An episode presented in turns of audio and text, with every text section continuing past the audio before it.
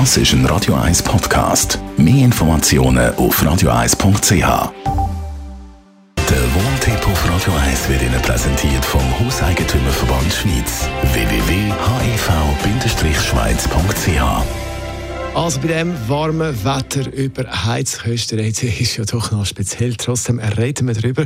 Vor einer Zeit sind ja da die Rechnungen in den Haushalt hineingeflattert. Thema Heizkosten.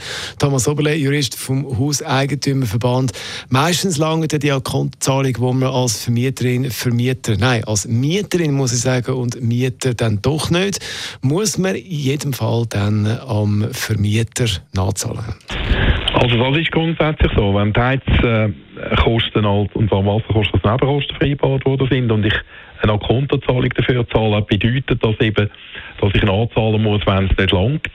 Und es gibt halt immer wieder Mietverhältnisse, wo die Kontozahlungen, sagen wir gerade langjährige Mietverhältnisse, zu tief festgesetzt sind. Man hat sie nie angepasst und dann sollte der Mieter halt im Hinterkopf haben, jedes Jahr, wie auch bei den Steuern, dass da noch Kosten auf äh, einem zukommen, wo man grundsätzlich eben blöderweise meistens nicht budgetiert hat. Was empfehlen Sie? Also die Empfehlung ist natürlich, äh, dass man die Kontozahlung anpasst. Das können ja beide Parteien miteinander vereinbaren, aber dann braucht es keinen Formalismus. Wäre auch im Mieter anzuraten, dass er so etwas äh, von seinem äh, Vermieter verlangt, wenn sie zu tief sind. Aber eben als Alternative, wenn ich bei den tiefen Kontozahlungen als Mieter möchte bleiben, wäre ein Kessel, wo ich wie bei den Steuern Geld auf die Seite tue mindestens äh, aufschreiben, wie viel Geld brauche ich, damit ich dann weiß, dass ich im nächsten Jahr noch ein paar hundert Franken äh, im Sommer muss nachzahlen muss.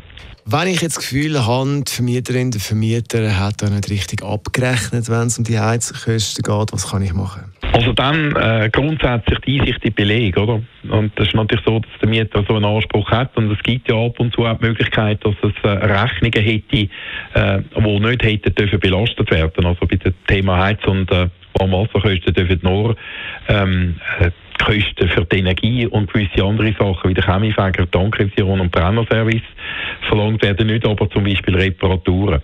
Also dann macht es Sinn, wenn man äh, das Gefühl hat, es könne nicht stimmen, wenn man äh, Einsicht verlangt und wenn man den Eindruck hat, dass Mieter, ja, das versteht man selber auch zu wenig, dann müsste man jemanden mitnehmen.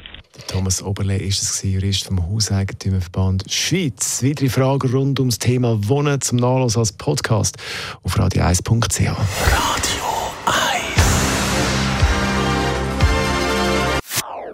Das ist ein Radio 1 Podcast. Mehr Informationen auf radio1.ch.